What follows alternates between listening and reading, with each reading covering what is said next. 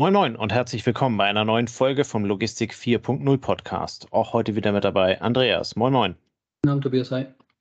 Andreas, äh, wir haben über unseren Instagram-Kanal ähm, vor den großen, großen Sommerferien äh, in sämtlichen Bundesländern mal einen Aufruf gestartet. Da haben wir gefragt, wer mal Lust hätte, sich an dem äh, Format Podcast ein wenig auszuprobieren.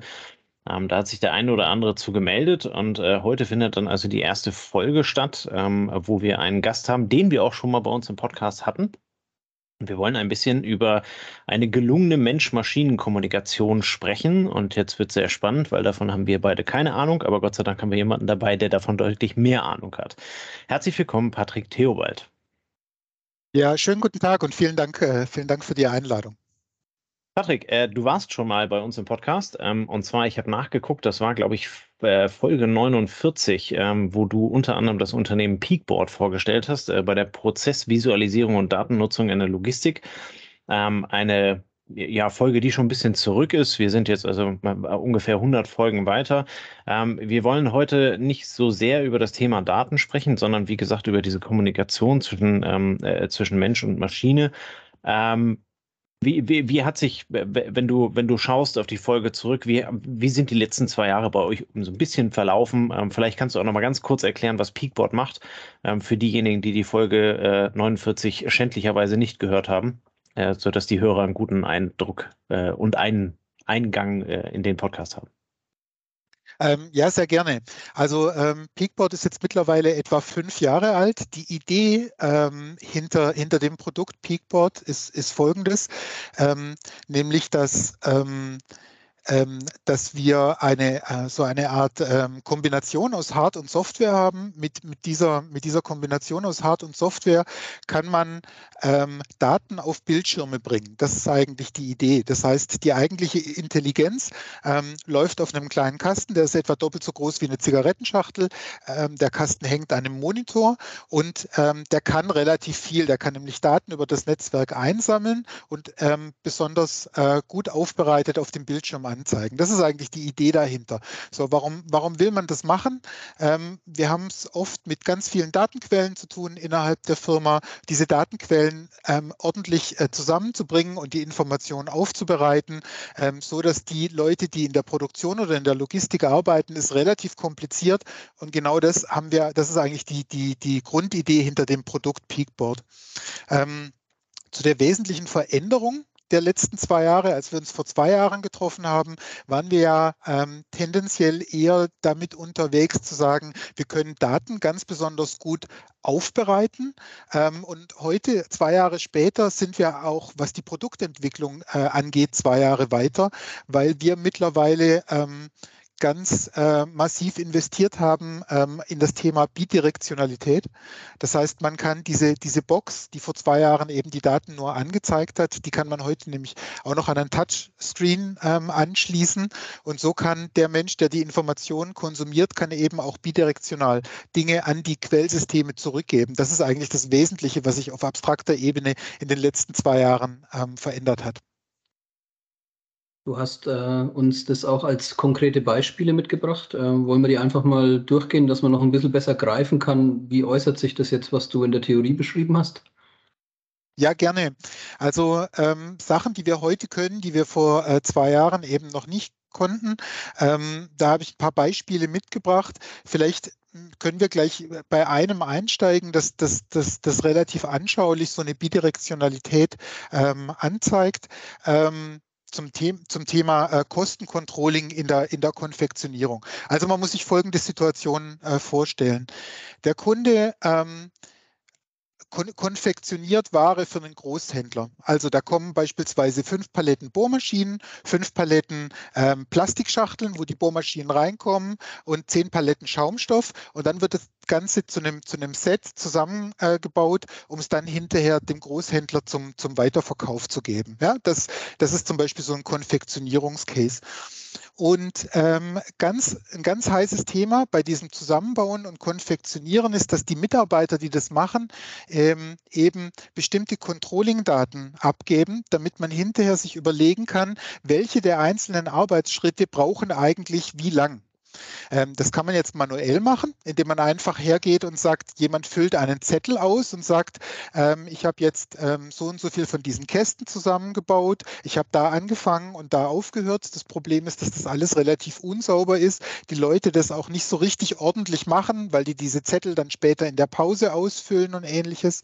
Und was man jetzt machen kann, ist, man kann diese Informationen über einen Touchscreen einsammeln, so dass der, dass der Werker oder der Mensch, der da arbeitet, der die Konfektionierung macht, ähm, tatsächlich einfach nur im Vorbeigehen auf dem Touchscreen sagt, ich starte jetzt diesen Vorgang oder ich starte diesen Vorgang, so dass ihn das praktisch überhaupt nicht beeinflusst, also negativ beeinflusst in seiner Arbeit und dass es aber sofort eine Echtzeit, eine sehr präzise Echtzeitinformation äh, gibt, um diesen Konfektionierungsvorgang äh, auch controllingmäßig zu erfassen. Das ist ja so ein typisches Beispiel über Bidirektionalität, wo Daten eben nicht nur aus den Vorsystemen eingesammelt werden, sondern tatsächlich auch weggeschrieben werden, so dass ich hinterher irgendwas Sinnvolles damit machen kann. Und wenn, wenn ihr das so ermöglicht, dann erlaubt ihr dem Logistikdienstleister, der konfektioniert, ja dadurch eigentlich auch, dass er noch komplexere Themen äh, angeht, oder? Also er kann häufiger die Tätigkeit wechseln, weil er wahrscheinlich jede Tätigkeit dann separat tracken kann. Ähm, er, ist, er ist nicht mehr daran gebunden, dass seine Leute die Augen verdrehen, wenn sie jetzt viermal am Tag was anderes konfektionieren müssen, wie es vielleicht vorher der Fall war. Und äh, es erlaubt wahrscheinlich eine sehr korrekte Kalkulation für die Dienstleistertätigkeit des Konfektionierens, oder? Ja, ganz genau. Also wenn, wenn ein Logistiker natürlich mit dem Konfektionieren sein Geld verdient, dann ist es natürlich elementar wichtig, sehr präzise Bescheid zu wissen über, die, über den Zeitbedarf von einzelnen Schritten, über Fehleranfälligkeit, über was hindert mich an der ordentlichen Arbeit, ist zum Beispiel fehlt mir Ware, muss ich auf die Toilette, ähm, ähm, weiß ich nicht, hängt der Rechner, keine Ahnung. Es gibt alle möglichen Tätigkeiten, das kann ich alles über dieses System erfassen. Und das wäre so ein total typisches Beispiel, was ich mit Peakboard eben bauen kann. Also es ist ja ein generischer Baukasten, mit dem ich solche Prozesse gestalten kann. Okay, also das kommt jetzt direkt aus der Intralogistik, kann man sagen, konfektionieren, vorbereiten von Ware, die dann wieder ähm, in einer anderen Zusammensetzung in den Versand geht. Auch aus dem Versand, aus dem Warenausgang hast du ein Beispiel mitgebracht, glaube ich, ne? Ja, genau. Also das, das war ein Ausgangsbeispiel. Ähm, kurz zwei Sätze zur Gesamtsituation. Ähm, die Aufträge, die der Kunde ausliefert, sind sehr, sehr groß. Also wir reden über pro Auftrag über mehrere hundert Positionen, die eingesammelt werden. Und ähm, so, ein, so, ein, Kommissioniervorgang, also so die natürlich parallel statt, so ein Kommissioniervorgang, der dauert irgendwo zwischen fünf und acht Stunden, bis da mehrere, also bis da mehrere hundert ähm, ähm, Positionen tatsächlich einmal durchgelaufen sind. Bis dahin wird die Ware im Ausgang gesammelt und erst wenn sie komplett ist, wird sie dann vollends verladen. So, das ist die Gesamtsituation. Und jetzt haben wir das Problem, dass von den, sagen wir mal, 400 Positionen eines Auftrags am Ende genau zwei fehlen und das natürlich ähm, den, den ganzen Ablauf total durcheinander bringt. Zwei lausige Positionen.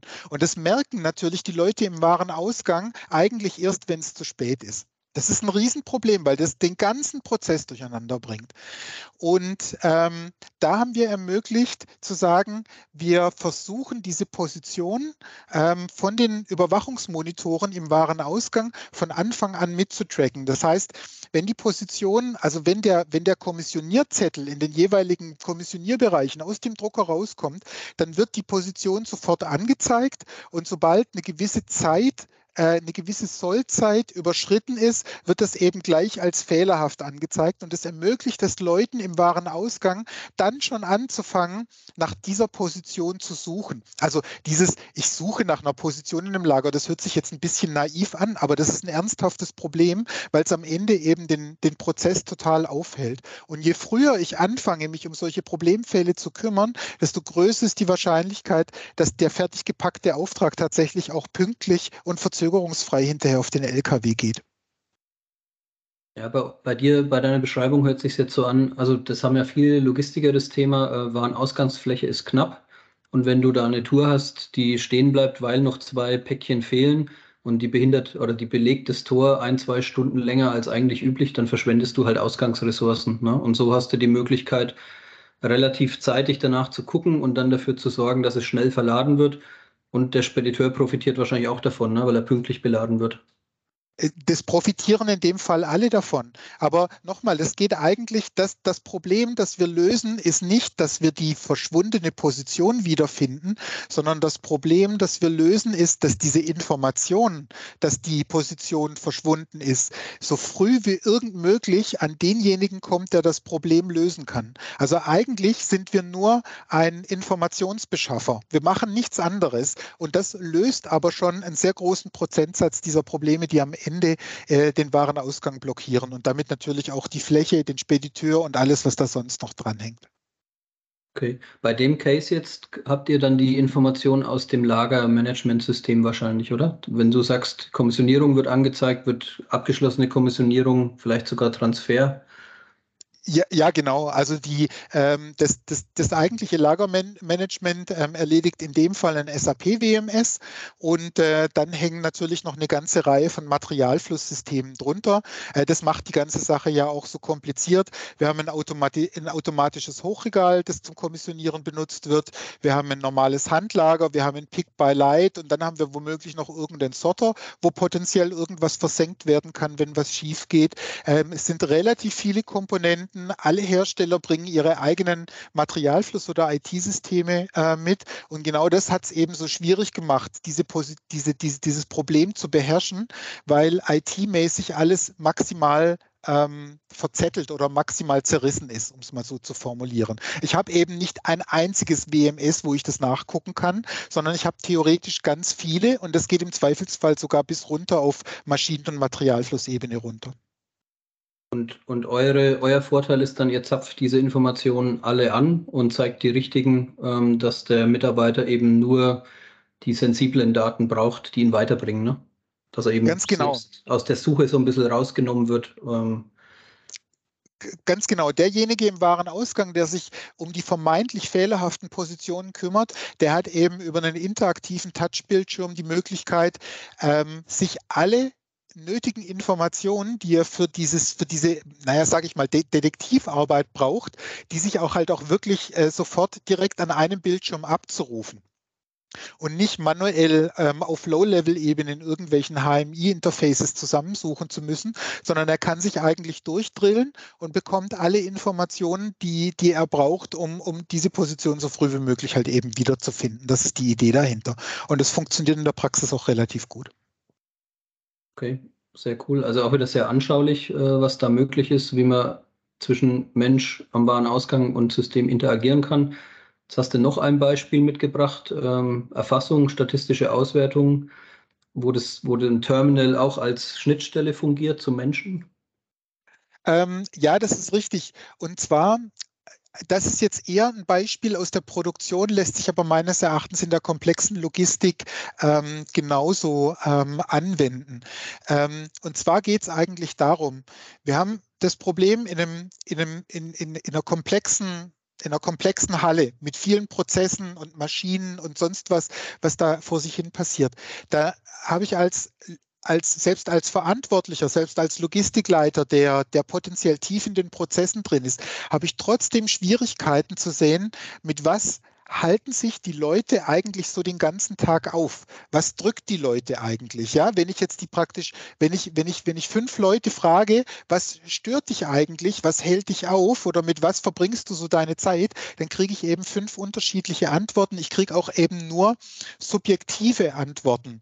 Und ähm, diese Erfassungsterminals, diese äh, Inzidenzterminals, die wir da gebaut haben, die ermöglichen es, die ermöglichen es den Mitarbeitern zu sagen, ich habe hier irgendein Problem, zum Beispiel verstopft mir diese Maschine immer ähm, in bestimmten Situationen. Ja? Weil wenn, wenn irgendetwas passiert, dann muss ich diese Maschine anhalten, um sie zu reparieren. Oder da verklemmt sich irgendwas in dem, im Hochregallager oder irgend sowas. So, und daraus kann man praktisch ähm, einen standardisierten Baum bauen, indem ich sage, äh, welche Maschine, welches Teil geht kaputt, ähm, was geht da dran kaputt und dann vielleicht noch ein Freitext. So, ja, also dieser Baum, der hat dann vielleicht vier, fünf Ebenen. Das muss aber schön einfach gehalten sein. So, und dann gebe ich den Mitarbeiter die Möglichkeit, über diese Inzidenzterminals das zu erfassen, einmal durch den Baum durchzudrillen und dann praktisch so einen Vorgang einfach im System abzulegen. Und dann macht es wieder so was ähnliches wie, wie, äh, wie das System am Anfang.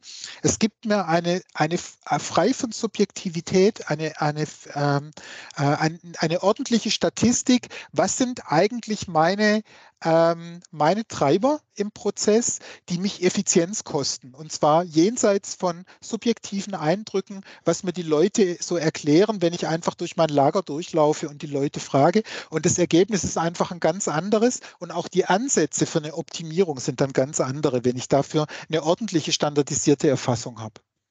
Das sieht ja im übertragenen Sinne so ein bisschen aus wie so eine Prozessexplosionszeichnung. Also so, so stelle ich mir das gerade vor. Das heißt also, der, der Prozess wird unterteilt in die einzelnen äh, Unterprozesse, die dem Mitarbeiter dann halt eben dezidiert angezeigt werden, beziehungsweise wo er eingreifen kann, ähm, wo ich dann an so einem riesen Schaubild, äh, äh, zumindest in meiner Vision, dann halt eben äh, sehen kann, hier ist ein Problem, da ist ein Problem. Und wenn dort ein Problem auftaucht, kommt diese Dokumentation, die du gerade sagst, äh, das könnte also dann entsprechend die, die Lösung sein oder bin ich da komplett falsch unterwegs? Ja, nee, das ist der, der, der Gedanke ist eigentlich völlig richtig. Ähm, ich kann da dann hinterher, wenn ich, wenn ich eben entsprechende Menge an Daten erfasst habe über diese Terminals, kann ich über diese, über diesen Prozessbaum, den ich da habe, kann ich dann tatsächlich so eine Art Heatmap legen und sagen, was sind eigentlich meine Pain Points und welche hm. Stellen muss ich, muss ich als erstes angehen. Das ist eigentlich die Idee. Und welche Stellen das sind, das eben standardisiert zu ermitteln, ist, ist, ist, ist einer der, der Grundideen hinter dieser, hinter dieser Abwicklung. Die Art und Weise, das so äh, zu mal eruieren, was an was Problemen existiert, gibt es, glaube ich, in der Logistik mit Zettel und Stift schon sehr lange, ne? aber da ist es halt nicht gelungene Kommunikation zwischen Mensch und Maschine. Und was ihr jetzt ermöglicht, ist dann auch eine Echtzeitauswertung wahrscheinlich. Ne? Das heißt, da muss keiner mehr was auswerten. Du hast es dann so wie es erfasst wird, eins zu eins, auch als äh, Leitstandsübersicht oder als Führungskraft äh, wahrscheinlich relativ einfach als äh, Reporting verfügbar, oder? Ja, also es gibt ähm, diese, diese äh, Zettel, Zettel- und Stiftabwicklung, ähm, die hat eine ganze Reihe von fiesen Nachteilen. Ähm, Beispielsweise, die Leute machen es nicht gern, weil es Zusatzaufwand ist, also unangemessen hoher Zusatzaufwand. Sie machen es asynchron, später in der Pause, dann können sie sich nur noch halb dran erinnern, also schreiben sie irgendwas rein. Ähm, und es lässt sich auch nicht mit aktuellen Prozessdaten verknüpfen. Also ich kann zum Beispiel nicht sagen, ähm, ich lasse den Mitarbeiter gleich nochmal den, den Artikel mit auswählen, bei dem sich die Maschine verklemmt hat, ja, sondern den, da muss er die Artikelnummer dann von Hand reinschreiben. Also es gibt eine ganze Reihe von Nachteilen und diese Nachteile, die sind in der Regel, also meiner Erfahrung nach bei solchen Controlling-Projekten, so intensiv, dass die Ergebnisse hinterher im Prinzip unbrauchbar sind. Das heißt, funktionieren tut es nur, wenn man es den, den Leuten, die da arbeiten, so einfach wie irgend möglich macht. Der muss das innerhalb, wenn er das beherrscht, muss er das im Prinzip in weniger als fünf Sekunden einmal durchtippen und dann ist es dann ist das befriedigend für ihn und alles andere stört das Ergebnis bis hin zu äh, völlig untauglich, um irgendwelche Schlüsse zu ziehen. Kannst du mal ein bisschen so eine Indikation geben, wie viel Interaktion findet denn da, sagen wir, bei einer, bei einer Halle mit 100 Mitarbeitern oder 200 Mitarbeitern bei euren Kunden statt? Also wir kommen aus der Zeit, wo wir gesagt haben, wir haben uns das erste Mal getroffen, da war Peakboard das Anzeigetool für die Halle mit Monitor. Jetzt sagst du, okay, mhm. jetzt haben wir uns weiterentwickelt die, die vergangenen zwei Jahre, jetzt sind wir in der Interaktion wird da fünfmal am Tag was erfasst oder 50 Mal oder 500 Mal? Wie ist da so die Akzeptanz und ja, also das kommt natürlich wie immer drauf an. ja, insbesondere auf, auf, den, auf die Prozesse, die da abgewickelt werden. Ja, im vorliegenden Fall reden wir über ich glaube, unter, also wenn eine Schicht unter Volllast läuft, reden wir irgendwo über zwischen 50 und 80 Mitarbeitern, die relativ weitläufig unterwegs sind. Wir reden über 15 Terminals, die da aufgestellt sind und da werden insgesamt im Schnitt in etwa 50 Vorgänge pro Tag erfasst. Und okay. Und das finde ich schon ein ganz schönes, das finde ich schon ganz schön viel, um ehrlich zu sein. Also das, wenn ich, wenn ich 50 Vorgänge mit, mit Papier und Stift erfassen muss, dann bin ich schon ein Weilchen unterwegs. Das heißt ja auch, 50 Mal ist ein Mitarbeiter unzufrieden, weil er nicht das leisten kann, was er will, und er kriegt es aber los. Ne? Er, er kriegt genau, er kriegt es los. er kriegt's los. Und idealerweise sorge ich dann natürlich auch, ich meine, das hat dann nichts mehr mit uns zu tun, aber, aber als Chef oder als, äh, als Prozess, ähm, als als Prozessverantwortlicher gebe ich im Idealfall dem Mitarbeiter dann eben auch ein Feedback. Guckt mal, das, was ihr in den letzten vier Wochen erfasst habt, das haben, da haben wir die und die Erkenntnis äh, draus, äh, draus abgeleitet ähm, und äh, die und die Maßnahmen haben wir, haben wir, haben wir eingeleitet. Ich, das ist sowieso, ich glaube, dieses, ähm, dieses ähm, Erfassen von Problemen und standardisiertes Abarbeiten mit Maßnahmen ist etwas, was meiner Erfahrung nach in der Produktion viel verbreiteter ist als in der Logistik. Und ich finde, dass man das in der Logistik auch öfter mal machen könnte. Da machen die Produktionsleute irgendwie einen besseren Job. Das ist jetzt aber nur mein subjektiver Eindruck von den beiden Bereichen.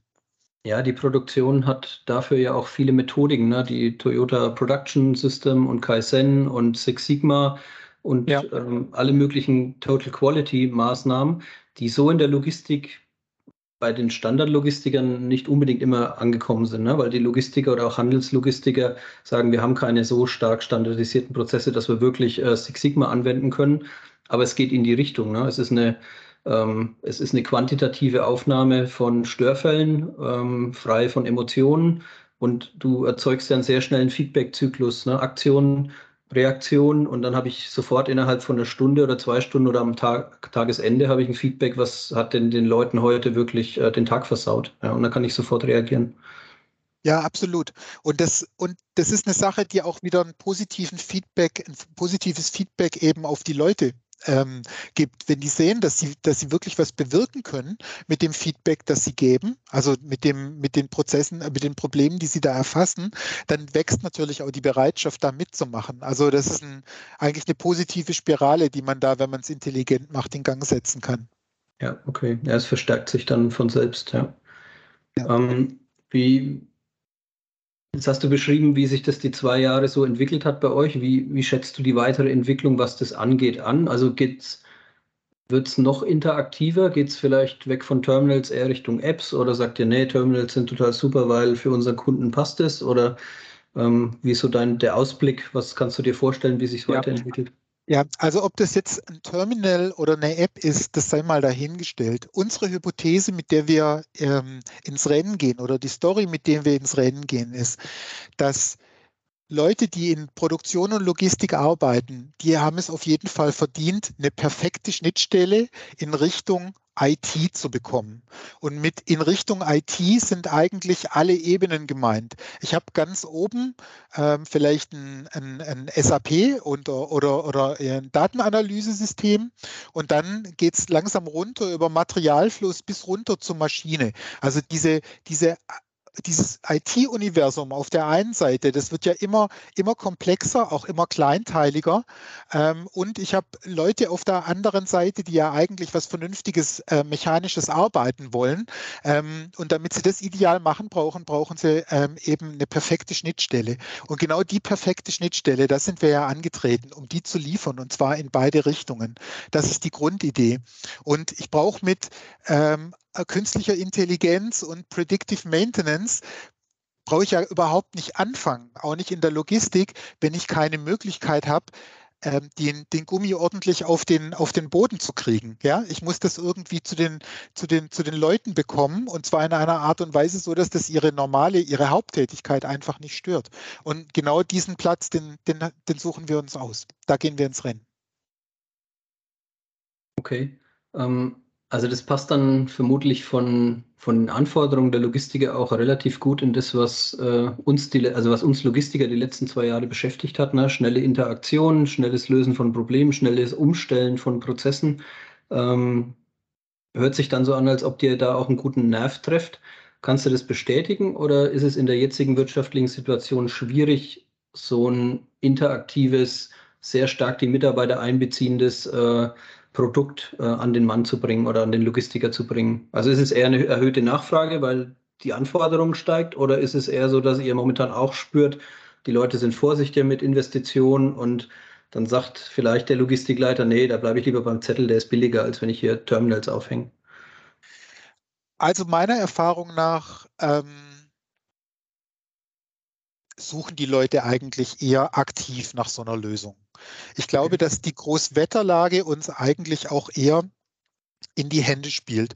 Wir haben, und das hatten wir tatsächlich vor zwei Jahren noch nicht oder vor drei, wir haben im Moment ein Klima, also es hört sich jetzt ein bisschen großspurig an, aber wir spüren schon irgendwie eine gewisse Deglobalisierung. Das heißt, wir sehen, dass Dinge wieder zurückgeholt werden in die Heimat, die irgendwann mal weit weg waren, aus Sicherheitsgründen. Das funktioniert aber in dem Hochlohnland natürlich nur, wenn ich ordentlich effizient bin. Und ähm, und ich glaube schon, dass wir einen deutlichen, einen deutlichen Beitrag für, zu, zur Effizienz und zur Sicherheit im, im Prozess ähm, äh, leisten können. Und ich habe eigentlich schon das Gefühl, dass das nach wie vor auch auf Gegenliebe stößt.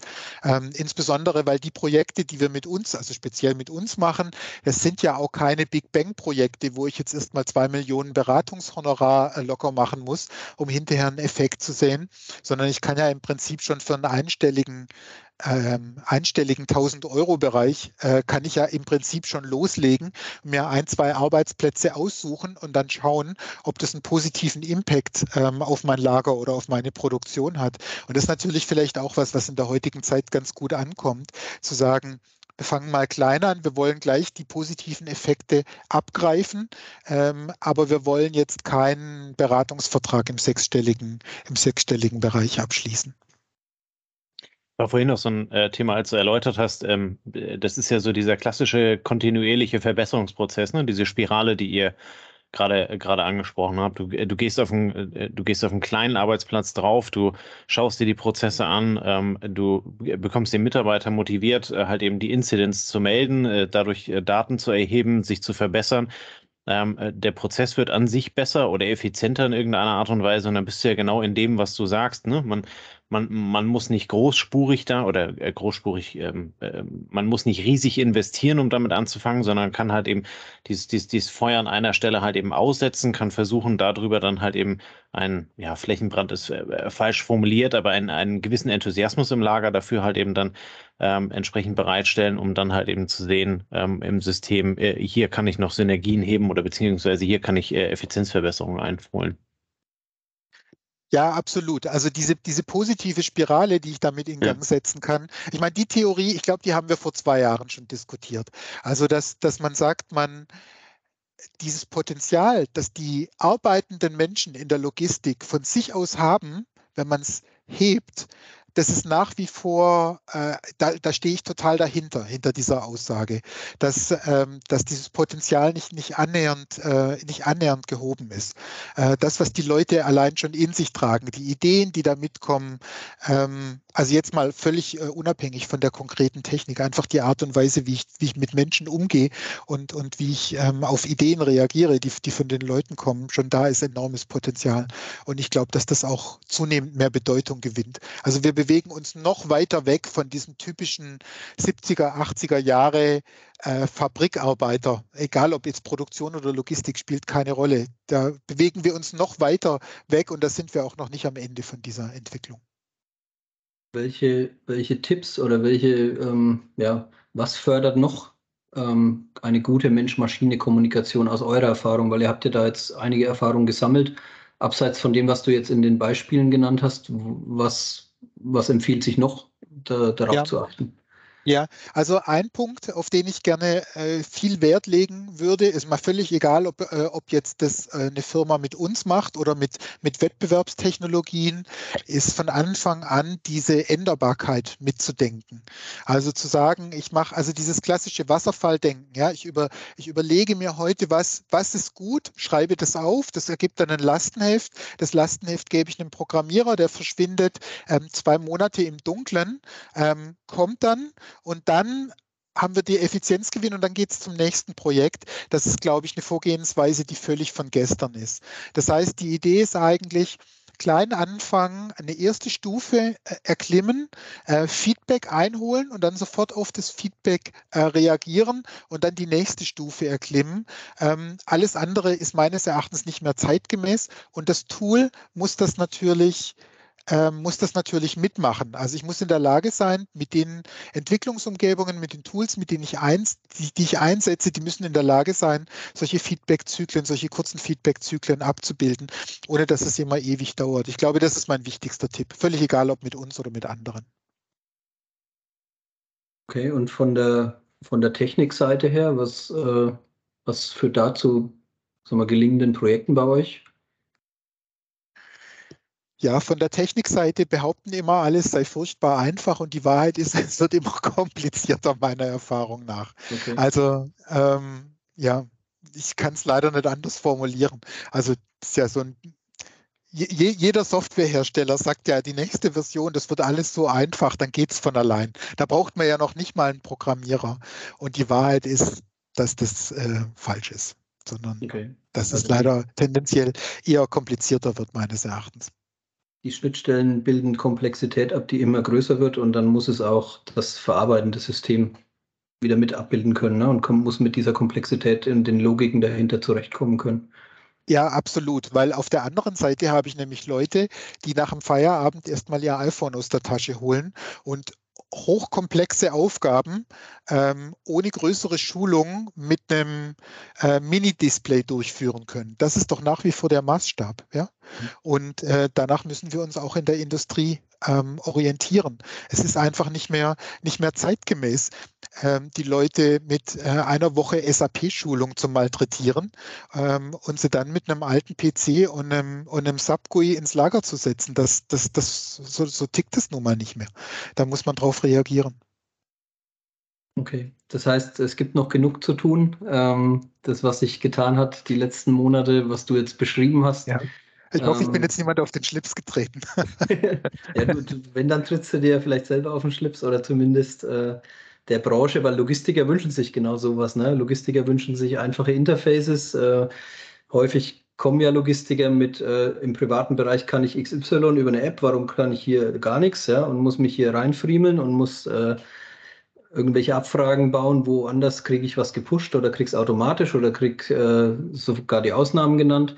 Und in die Richtung geht ihr ja auch, ne, so wie ich dich verstehe. Ja, absolut, absolut, völlig richtig. Okay, du hast uns jetzt so ein bisschen ein Spektrum erklärt, was sich produkttechnisch und funktionstechnisch bei euch getan hat. Was hat sich denn bei Peakboard äh, als Unternehmen getan die letzten zwei Jahre? Ja gut, jetzt mal als reine Firma ich meine, wir sind jetzt natürlich irgendwie schon ein bisschen aus diesem Startup-Flair entwachsen, um ehrlich ja. zu sein. Also die Projekte werden natürlich größer, die Kunden werden größer. Wir werden insgesamt von der Organisation her schon erwachsener. Ich denke, wir haben uns vom Personalbestand her locker verdoppelt jetzt in den zwei Jahren von 15 auf ähm, knapp über 30. Wir haben seit einigen Wochen eine, eine Niederlassung in den USA. Also ich glaube, so der Reifeprozess, der schreitet schon mit relativ großen Schritten voran was natürlich auch für die Kunden ein, ein positives Signal ist. Wir haben natürlich auch in der Vergangenheit immer mal wieder, oh, kleine Firma und überleben die das und so weiter. Und ähm, mittlerweile äh, ist jetzt nicht so, dass diese Stimmen völlig verstummen, aber sie werden zumindest leiser. Ja.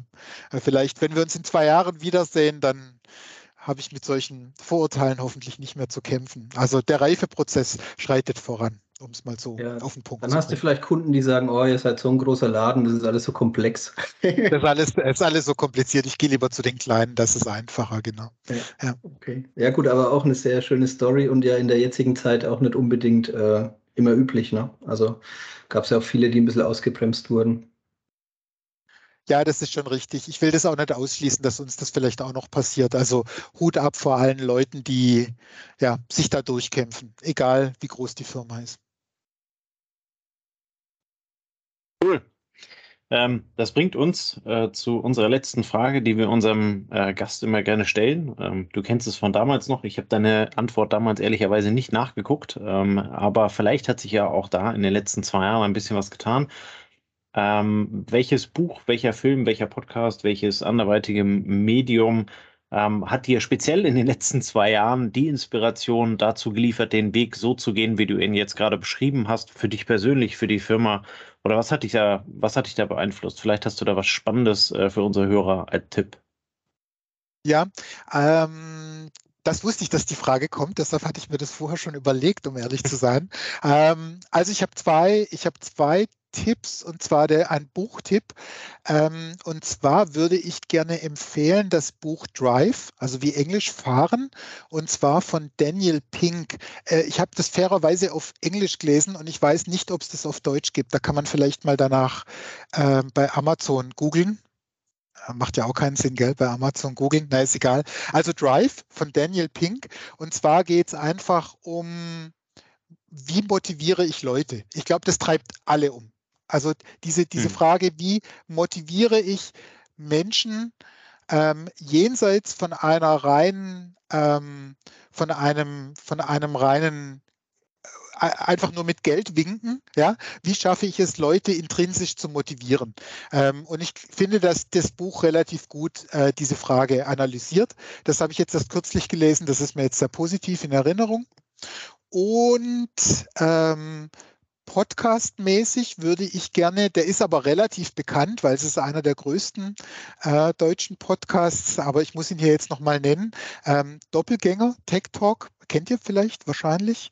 Ähm, insbesondere im, also wenn man sich für, sagen wir mal, Tech-Firmen im Allgemeinen interessiert, ähm, ist es sehr spannend, dazu zu hören. Also gerade ja, auch, wir hatten uns ja im Vorgespräch ein bisschen über E-Commerce unterhalten. Das ist da immer ein heißes Thema. Und ich finde, die zwei Jungs, die das machen, ähm, also die, das kommt ja zweimal in der Woche raus, immer Mittwoch und Samstag. Und ich gehe immer spazieren und höre mir den dann an. Und ich finde das total angenehm. Die haben eine gute Stimme, gute Themen. Das macht irgendwie Spaß dazu zu hören. Also ich habe den ähm, auch erst vor einigen Monaten für mich entdeckt und seitdem eigentlich keine Folge verpasst. das sind meine Tipps. Geht auch ein bisschen in die Börsenrichtung, glaube ich, oder? Also ich hatte, ich hatte mal eine Zeit lang die mitverfolgt. Ja, das persönlich finde ich, das ist jetzt der, der Teil, den ich persönlich jetzt nicht so spannend finde, ja, wo praktisch einfach nur ähm, Quartalsberichte besprochen werden. Das kann schon auch mal ganz nett sein, darum geht es mir aber nicht, es geht mir eher um den anderen Teil, wo Geschäftsmodelle okay. besprochen werden und so weiter. Das finde ich eigentlich sehr spannend. Super. Das war noch eine ganze Menge. Ähm, wir packen das unten natürlich in die Shownotes rein, dann könnt ihr den äh, Link nutzen und äh, findet das dann entsprechend direkt. Patrick, äh, am Ende bleibt mir zu sagen, vielen lieben Dank für deine Zeit, ähm, für das tolle Update, äh, über das wir heute gesprochen haben, auch wenn wir uns thematisch äh, heute aus einer anderen Richtung genähert haben. Dennoch war es sehr, sehr spannend, äh, auch, auch diese Richtung mal zu beleuchten. Ähm, ja, wie du schon sagst, wir sind gespannt auf das Interview in zwei Jahren. Ähm, das merken wir uns direkt mal vor. Und dann schauen wir mal, wo Peakboard dann steht, äh, wo wir im Podcast dann auch stehen. Dann, äh, ja, vielen lieben Dank. Ja, wir super. freuen uns auf die dritte Folge. Es hat, hat, hat viel Spaß gemacht, wie, wie, wie immer, und vielen Dank für die Einladung. Aber gerne doch. Die Einladung zur dritten Folge hast du hiermit dann auch erhalten. Ja, super, ich weiß das zu schätzen. Danke. Das war eine neue Folge des Logistik 4.0 Podcasts. Wir möchten dir helfen, neue Themen im Bereich der Logistik zu entdecken, zukünftige Entwicklungen und Trends kennenzulernen und dich mit anderen Logistikern zu vernetzen. Um regelmäßig zu neuen Folgen informiert zu werden, werde Mitglied in unserer Gruppe Logistik 4.0 auf LinkedIn oder folge den Logistik 4.0 Profilen auf Twitter, Facebook oder Instagram.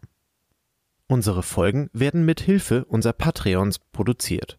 Besonderer Dank gilt dabei unserem Patreon 4.0 der Firma Bord. Weitere Informationen, wie auch du unseren Podcast unterstützen kannst, findest du auf unserer Homepage logistik4.0.de. Hast du einen interessanten Themenvorschlag oder möchtest du dich als Interviewgast bewerben, kontaktiere uns per Mail an logistik4.0 at gmail.com. Bei persönlichen Kontaktanfragen an uns schreib uns gerne dein Anliegen dazu, damit wir wissen, wie wir diese Anfrage einordnen können und dich unter dem täglichen Spam schnell herausfischen können. Vielen Dank und weiterhin viel Spaß mit unserem Logistik 4.0 Podcast.